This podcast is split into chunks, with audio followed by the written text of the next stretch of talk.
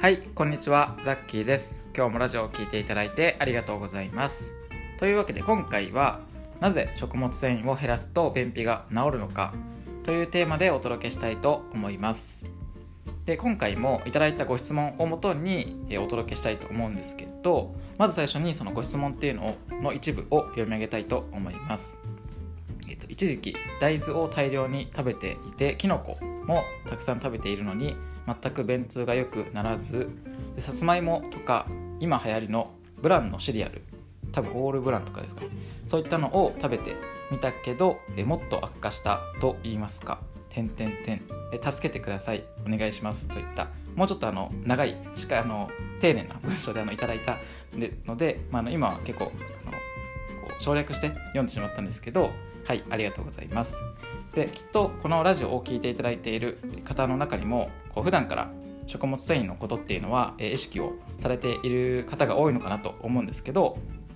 こうどれだけ意識していてもなんか便通がなんか思うようにいかないってなるともうなんかこうその意識するのを諦めそうになるというかそういったこともあると思うんですね。で僕も本当に昔はそういった経験があるのですごく気持ちが分かるんですけどまあ、今回はなぜそれでこうなかなか便通が良くならないのかという理由についてお伝えしたいと思います。でまず最初にその結論の方を言いたいんですけど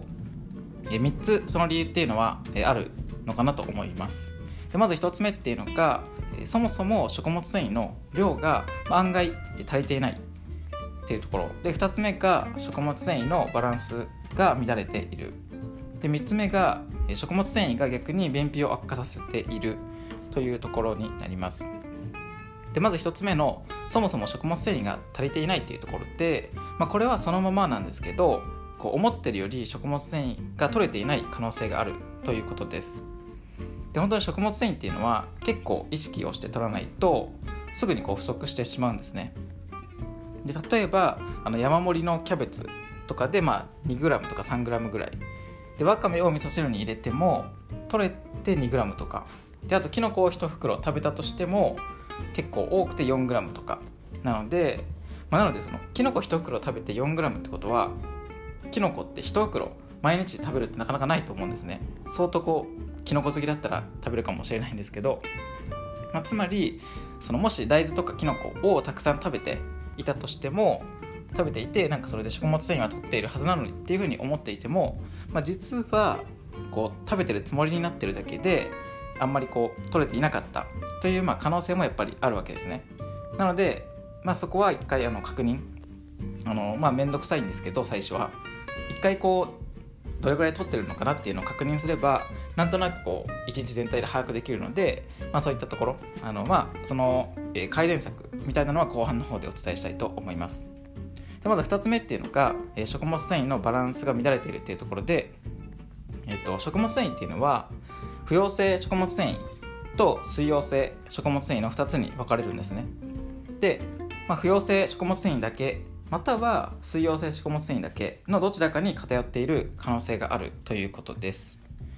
で不溶性の方っていうのは文字通りなんですけど水に溶けずにそのまま便のこう塊になってその量を増やしてくれるみたいなイメージで逆に水溶性の方っていうのは便にその水分を与えながらこう混ざり込むみたいな感じで、まあ、柔らかくできるんですね、まあ、なので、えー、不溶性が多くなると当然便の量は増えるけどえー、硬くなってしまって詰まりやすくなりますしでまあじゃあ水溶性が多いのはいいのではないのかっていうふうにあの思われるかもしれないんですが水溶性が多いとそのそれが多すぎるっていうのも腸の中で水溶性の食物繊維っていうのは結構発酵するものが多いんですね。なのでそれが多すぎると、まあ、その異常発酵という形になってでそれも便秘の原因になってきます。まあ、といってもこの世にある食材の大半、まあ、あのこの世にあるってあの僕が全部の食材を把握してるわけじゃないんですけど大体その日本であのこう一般的に食べられるものの大半っていうのは不溶性の食物繊維が多い構成になっているので、まあ、どちらかといえばやっぱり不溶性の方が多くなりやすいんですね。なのでそういったところで、まあ、結構その水溶性を意識しようっていうのは、えー、いろんなところで言われてると思うんですけどまずはやっぱりその意識、えー、ほとんどは不溶性が多くなるので、えー、改めてそこを、え、考えていただけるといいかなと思います。で次3つ目の原因の最後のところで、えっと、食物繊維が逆に便秘を悪化させているっていうところなんですけどでまずあの大前提としては食物繊維っていうのは間違いなく必要なんですね。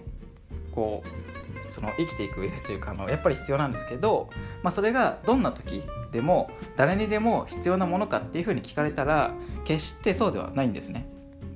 で、まあ、きっとこのラジオを聴いていただいてる方っていうのはかなりこうあの勉強熱心な方が多いと思うのでなんか SIBO の CIBO っていう言葉とか SIFO っていう CIFO っていうんですけど、まあ、そういった言葉をもしかしたら聞いたことがあるかもしれません。で特に有名なのはその BO の方の CIBO っていうものなんですけどその今言った2つのものっていうのは簡単に言うと本来大腸の中にいるはずの細菌っていうのが小腸の中で増えてしまう状態のことを言うんですね。でそしてもしその状態になってしまうと食物繊維っていうのが逆に便秘を悪化させることになってしまうわけです。で、まあ、実際に研究でも食物繊維を控えることでその便秘が改善したという例は結構たくさん報告されているんですね。まあ、なので今食物繊維をしっかりとっていってでちゃんとその量とかもある程度こう把握をしていると。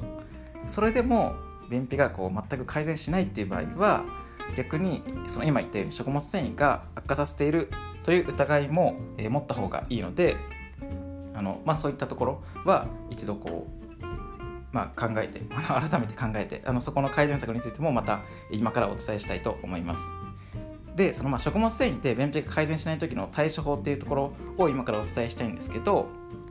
まあ、すごくこう具体的な順番でお伝えするとまず1つ目っていうのがやっぱりその量をアバウトに記録をする。